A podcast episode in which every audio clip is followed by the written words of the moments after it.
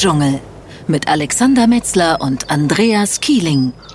Willkommen zum Stadtdschungel am 5. April 2016. Und wir hatten jetzt eine längere Pause. Andreas, wir haben uns erst vor ein paar Tagen getroffen bei der Eröffnung der neuen Vierrevenflächen im Globetrotter Frankfurt und wollten eigentlich anschließend noch eine Folge äh, ja von Mann zu Mann sozusagen aufnehmen, wie wir es schon mal im ZDF gemacht haben.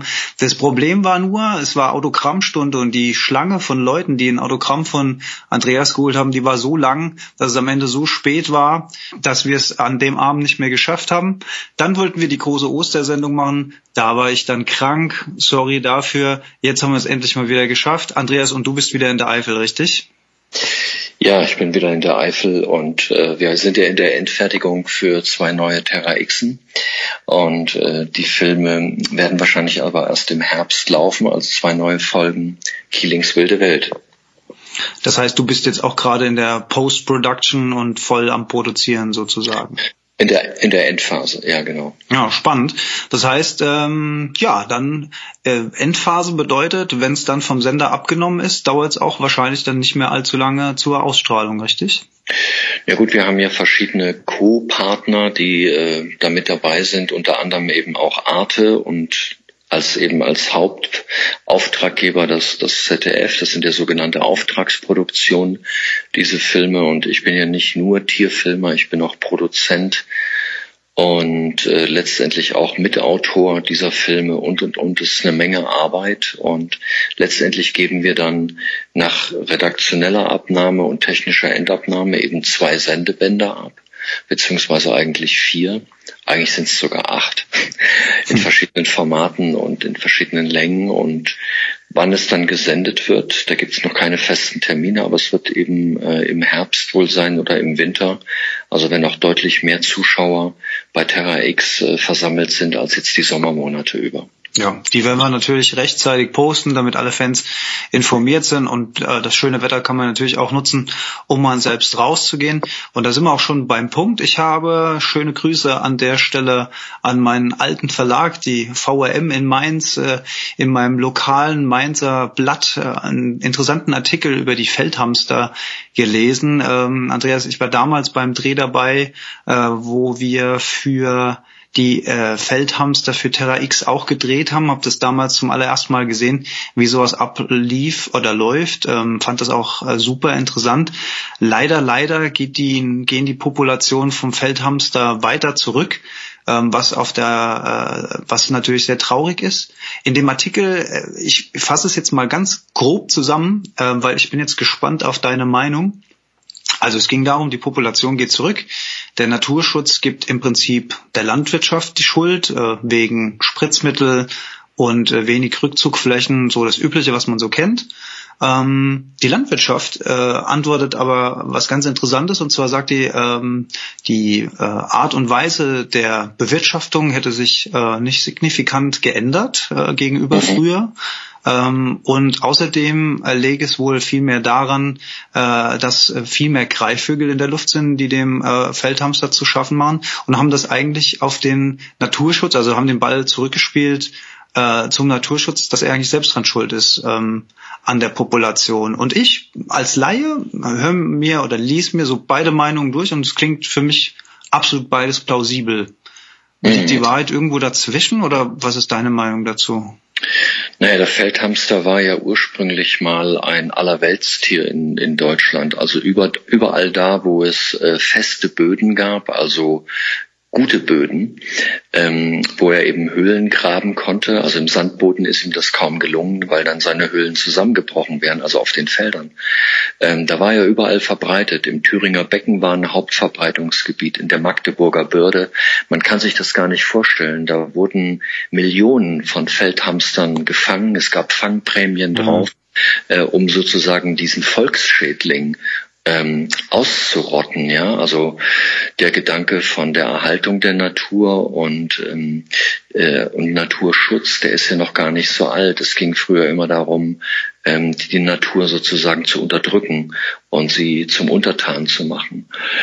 Und ähm, innerhalb relativ kurzer Zeit, also man kann sagen, innerhalb von 50 Jahren ist aus diesem Volksschädling, aus diesem Allerweltstier eines der seltensten Arten geworden, die wir in Mitteleuropa haben oder in Europa. Übrigens ist der Feldhamster, unser deutscher Feldhamster, können wir stolz drauf sein, ist der größte Hamster der Welt. Also alle anderen Hamsterarten, die afrikanischen oder die äh, vorderasiatischen, sind deutlich kleiner. Und äh, der Rückgang setzte definitiv dann ein, also mit moderneren ähm, Landmaschinen, ähm, die noch schneller über die Felder fahren, die den Boden noch tiefer bearbeiten, also dass dann eben auch die Bauanlagen der Hamster zerstört wurden. Und was ganz entscheidend war, eben, dass es riesige Flächen mit Monokulturen gibt. Jetzt wird natürlich der eine oder andere sagen, ja, das war doch in der Magdeburger Börde oder im Thüringer Becken ähnlich. Aber die Felder waren, waren nicht so groß und wurden vor allem, und das ist das Entscheidende, nicht so intensiv äh, bewirtschaftet, wie das heute der Fall ist. Also die Geschwindigkeit, mit der man heute Landwirtschaft betreibt, äh, damit kommt eben der Feldhamster nicht mehr klar. Und ähm, diese klassische, ich sag mal, Dreifelderwirtschaft, die wir hatten, dass man sagt, ein Jahr Hackfrucht, ein Jahr Getreidefrucht und ein Jahr Brache. Das gibt's heute überhaupt nicht mehr. Also heute lässt man keine Fläche brach liegen. Äh, es wäre gut, wenn es so wäre, damit sich der Boden erholen kann. Oder man hat früher Zwischenfrüchte angebaut, also stickstoffsammelnde Pflanzen zum Beispiel, Luzerne, Lupinen und so weiter. Es war ein idealer Lebensraum für den Hamster. Das gibt's heute nicht mehr oder nur noch ganz selten. Und deshalb ist der Bestand innerhalb von kurzer Zeit ähm, fast gegen Null gegangen. Und der Prädatorendruck, dass der zu groß sein soll, das ist eine faule Ausrede. Also wenn es genug Beutetiere gibt, gibt es natürlich auch eine Menge Beutegreifer und umgekehrt ähm, sind natürlich die, die Beutegreifer, also sprich die Greifvögel, ähm, nur in großer Stückzahl da, wenn sie genug Nahrung finden. Hm, Füchse, Füchse waren in dem Zusammenhang auch noch genannt. Ja gut, der Fuchs ist eine Ausnahme. Der Fuchs oder ist ein anderer Fall. Der Fuchs kann eben sehr generalistisch leben, kann sich von Abfällen ernähren, kann sich von, in erster Linie ernährt er sich natürlich von kleinen Nagetieren und äh, er ist ein sehr anpassungsfähiger Jäger, das heißt, er kann natürlich die Nester der Bodenbrüter absammeln, ja, und, und kann gleichzeitig aber auch Mäuse fangen. Und wenn er gar nichts zu fressen findet, also von solchen Tieren, dann geht er nachts nach einem starken Regen über die Wiesen, wenn es sehr, wenn es sehr, sehr feucht ist und die Würmer kommen hoch, die Regenwürmer, weil es im Boden eben, weil sie sonst im Boden ertrinken würden, und dann frisst er die. Also der Fuchs als eben sehr anpassungsfähiges und generalistisches Tier ist ein typischer Gewinner unserer Kulturlandschaft. Und der Feldhamster, der letztendlich ziemlich spezialisiert ist in seiner Lebensweise, ist ein klassischer Verlierer. Hm.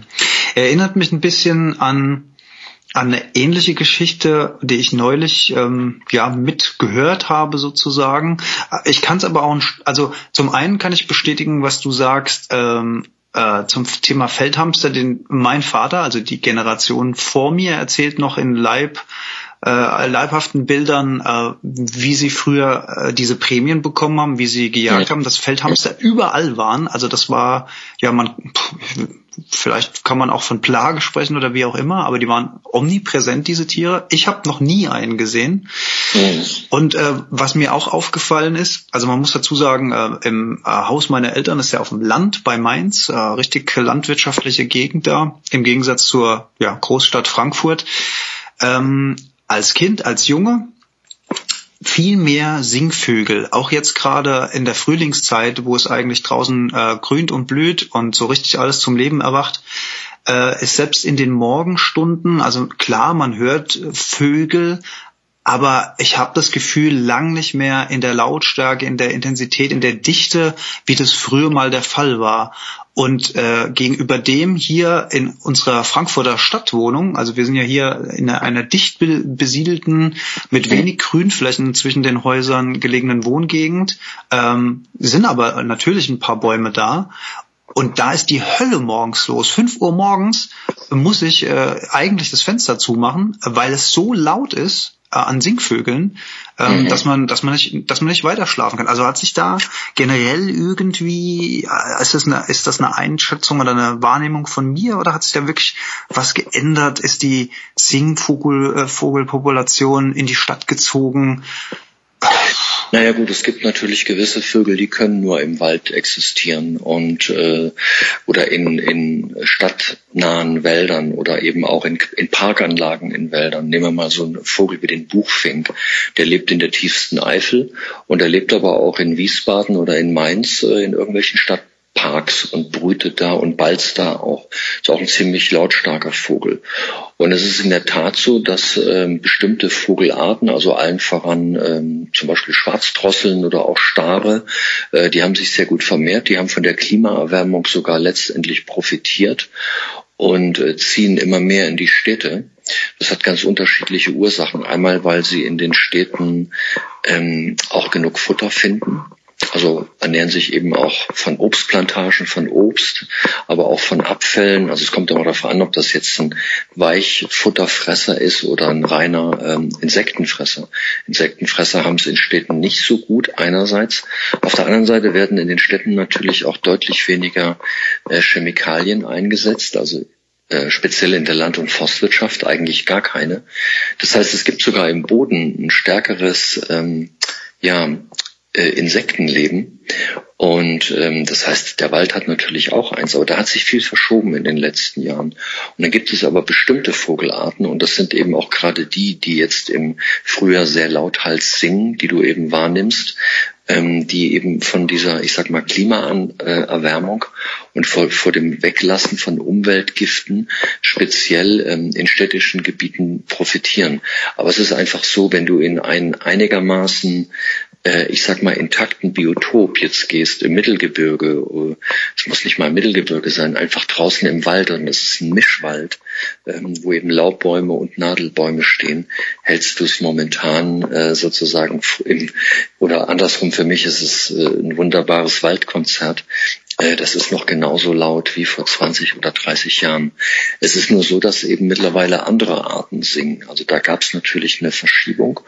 Und äh, wer mal mit offenen Augen durch die Stadt geht, der wird, der wird, wird auch sagen, im Moment mal, also so viele Elstern gab es früher zum Beispiel nicht in der Stadt. Mhm. Stimmt, stimmt auch. Also die Elster hat, hat in den letzten Jahren also enorm profitiert von Schutzmaßnahmen der Rabenvögel und äh, letztendlich auch von auch von Klimaerwärmung.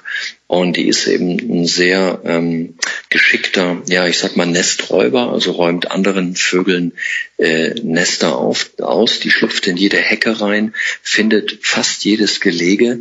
Und sei es noch so klein und so gut getarnt, nimmt die Eier mit oder die Jungvögel, also der Elster zum Beispiel fallen sehr viele ähm, Jungvögel und Gelege zum Opfer und sie selber ist eben sehr, sehr erfolgreich beim Brüten. Sie hat so gut wie keine Feinde.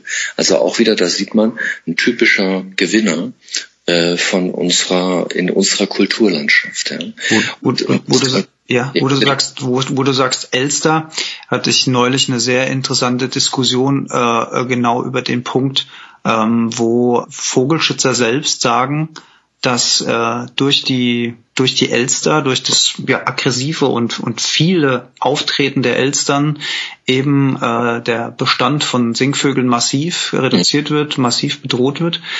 Und da gehen natürlich jetzt auch Überlegungen dahin, regulierend einzugreifen, sprich also diese Tiere abzuschießen, äh, abzuschießen zu dezimieren. Und ich muss sagen, ja, ich als Laie, Umwelt und Tierfreund, da schlagen wirklich zwei Herzen in meiner mhm. Brust. Also auf der einen Seite würde ich jetzt erstmal aus dem Impuls heraus sagen, äh, ich bin gegen Abschuss von irgendwelchen Vögeln. Auf der anderen Seite, wenn ich mir überlege, naja, was ist denn, wenn die immer weiter überhand nehmen und so ein Bestand von, ja, ich sag mal Spatzen, von, von Rotkehlchen, von Kohlmeisen, von Blaumeisen, das sieht man auch nur noch wenige hier in der Gegend, äh, geht immer weiter zurück. Äh, was, also, was sagt man ja. dazu? Es ist ein ganz komplexes Thema. Also äh, viele Vögel haben natürlich auch in den Städten nicht mehr die Brutmöglichkeiten, die sie mal hatten.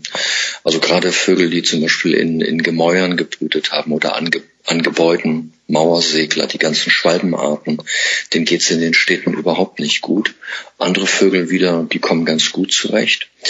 Und ähm, selbst die, ich sage jetzt mal, die ja die Gemeinde der der der Natur und letztendlich auch äh, natürlich Vogelschützer, zu denen ich auch gehöre, äh, die sind wirklich gespalten. Die einen sagen, wir überlassen das alles äh, mal so der Natur, das wird sich schon richten. Ich persönlich glaube, es wird sich nicht richten. Es wird eben einfach Gewinner und Verlierer geben.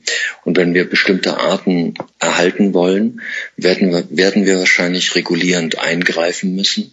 Das ist nun mal einfach so, weil eben alles ähm, aus dem Ruder gelaufen ist. Also dieses, dieses Gleichgewicht der Natur, was wir vielleicht mal hatten, ähm, das haben wir eben schon lange nicht mehr. Hinzu kommen eben noch so Faktoren ähm, wie Klimaerwärmung, wie, wie Feindruck, wie eben die Veränderung der Landschaften.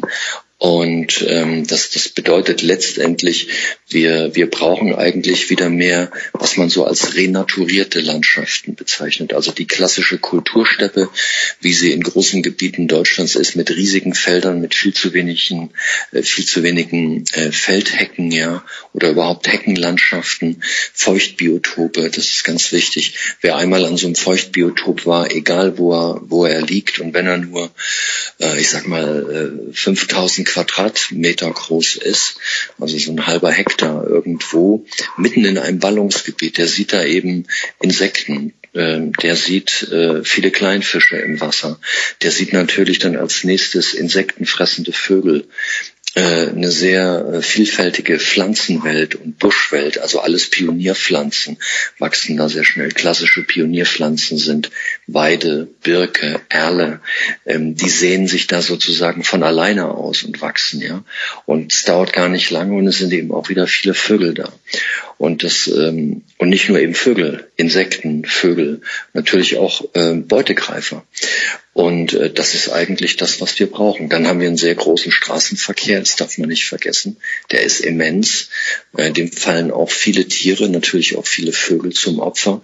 Also das Thema ist so komplex und ähm, was natürlich gut, die Elster ist ein klassischer Standvogel, also die zieht im Winter nicht weg. Äh, viele von den Zugvögeln oder von den Teilziehern, die kommen ja auch immer früher zurück, machen dann zum Teil sogar zwei oder drei Bruten. Ähm, das brauchen sie auch, um sozusagen den Verlust an Jungvögeln auszugleichen. Also es ist ein sehr, ein sehr komplexes, das ist auch ein Thema, was wirklich sehr leidenschaftlich diskutiert wird. Ich kenne Verfechter, die sagen, nein, es wird keine Elster gefangen, geschossen oder wie auch immer vergrämt oder die Eier werden ähm, zerstochen, ja dass sie im Gelege sitzen und die Jungen nicht schlüpfen. Und andere sagen eben wieder, ja, wir müssen das machen. Ansonsten verlieren wir eben seltene Arten, die unter dieser Dominanz, also speziell der Rabenvögel, ähm, äh, sehr leiden. Und, äh, und da sieht man auch mal, wie weit eigentlich und wie tief die Karre im, im Dreck steckt. Also wir haben ja jahrzehntelang, also wir Menschen in Mitteleuropa, in, in, in, in Deutschland haben ja sozusagen die Natur vernichtet. Und jetzt sehen wir, jetzt stehen wir sozusagen vor dem Scherbenhaufen.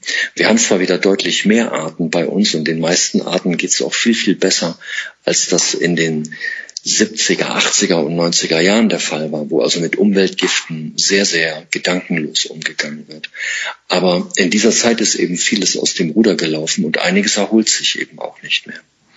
Ich kann mir vorstellen, dass so eine Wahl eine, eine Vogelart äh, zu dezimieren, um andere zu schützen, muss für jeden Vogelfreund eigentlich wie die Wahl sein, äh, Pest oder Cholera. Ich glaube, da tut sich keiner leicht und ich glaube, ähm, da wird auch noch viel zu diskutieren sein. Nichtsdestotrotz, äh, Frühling und ich würde am, ja, fast schon wieder am Ende unserer Folge, 20 Minuten, haben wir schon wieder gesprochen, ähm, trotzdem ein bisschen positives Gefühl aufbauen. Äh, zum einen äh, auch Info für dich äh, fürs nächste Mal. Ich werde am Samstag im Rahmen einer Nabu-Wanderung um äh, 5.30 Uhr morgens im Oberulmer Wald sein. Da wird es eine Vogelstimmen-Exkursion geben, äh, der ich mich anschließen werde. Sehr gut. werde ich mal vor Ort äh, hören, äh, was um die Zeit los ist. Ich, ich hoffe, ich höre den Wecker.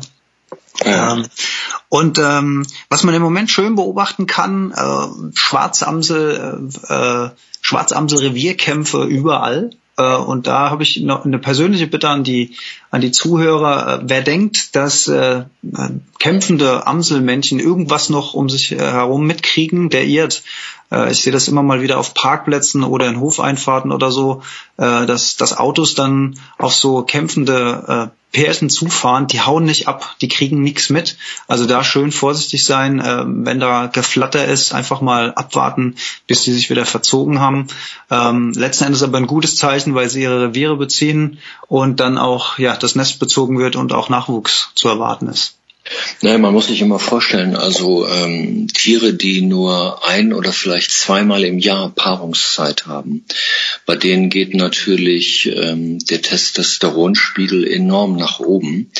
Und äh, speziell eben bei den Männchen, also Weibchen haben ja nun mal kein Testosteron, aber so, und die sind natürlich mit aller äh, Vehemenz dabei, ihre Reviere und ihre Dominanz und Rangordnung ähm, ähm, festzusetzen durch Kämpfe. Und die sind wirklich komplett blind. Also mhm. da gibt es Momente, wo, wo die ihre Umwelt gar nicht mehr wahrnehmen, weil sie einfach so im Kampfgetümmel sind. Ähm, wir haben es da besser. Wir haben das fünfmal die Woche und dementsprechend sind wir eigentlich immer so mit einem hellen Ohr dabei. Fünfmal, Aber, fünfmal die Woche Revierkampf oder was meinst du? Und Revierkampf, ja. Mhm. Äh, Nein, aber wir paaren uns ja deutlich häufiger. Deshalb sind wir zwar auch leidenschaftlich, aber wir sind nicht komplett blind. Jedenfalls die meisten nicht von uns. Die kriegen immer noch ein bisschen was mit. Aber ähm, und wer eben glaubt, dass das bei allen Lebewesen auf der Erde so sei, der, der irrt sich eben. Ja, es gibt welche, äh, die sind äh, in der kurzen Zeit, also der der Paarung, sind die sind die völlig abgedreht. Und das wird ihnen eben auch zum Verhängnis. Und hinzu kommt natürlich noch, dass dass Vögel ähm, wie, die, wie fast alle Tiere von Großprimaten mal abgesehen rein instinktgesteuerte Lebewesen sind, die eben bestimmte Mechanismen haben und äh, da passt eben ein schnelles Auto ähm, äh, einfach nicht rein, weil diese, dieses Feindbild existiert praktisch in ihrem genetischen Programm nicht. Und dann werden sie eben leider zum Opfer. Also schön aufmerksam sein, langsam fahren oder auch einfach mal abwarten, bis sich äh, eine Situation bereinigt hat und einfach ein bisschen mitdenken. Den Tipp, den wollen wir gerne mit auf den Weg geben. Andreas, vielen Dank. Das war der Stadtdschungel mit, ja, ich weiß noch gar nicht, wie ich ihn nenne, Frühlingsgefühle vielleicht, äh, Singvögel im Frühling. Mal gucken, was mir einfällt. An der Stelle mal auch äh, einen schönen Gruß und vielen Dank an unsere, ja, mittlerweile Stammhörer. Wir haben mittlerweile auch einige schöne Nachrichten bekommen von Familien, die uns äh, sogar mehrfach äh, die Folgen zusammenhören. Das äh, freut uns natürlich, ähm, zeigt auch, dass die Mühe, die wir in den Stadtdschungel äh, stecken, auch äh, ankommt. Toll. Und ja, auch für die Folge freuen wir uns wieder über Kommentare, Hinweise, Fragen für nächste Folgen eventuell. Andreas, äh, viele Grüße in die Eifel von mir. Du wirst jetzt wahrscheinlich, hast du jetzt Feierabend? Das ist jetzt Viertel von neun abends oder musst du wieder in die Post rein? Ja, ja, ich mach noch weiter. Du Machst noch weiter. Du hast noch einen langen Abend vor dir. Okay. Dann äh, noch viel Erfolg und äh, ja, auch Freude beim Schneiden und bis bald. Tschö, Andreas. Tschö, Alex. Stadtdschungel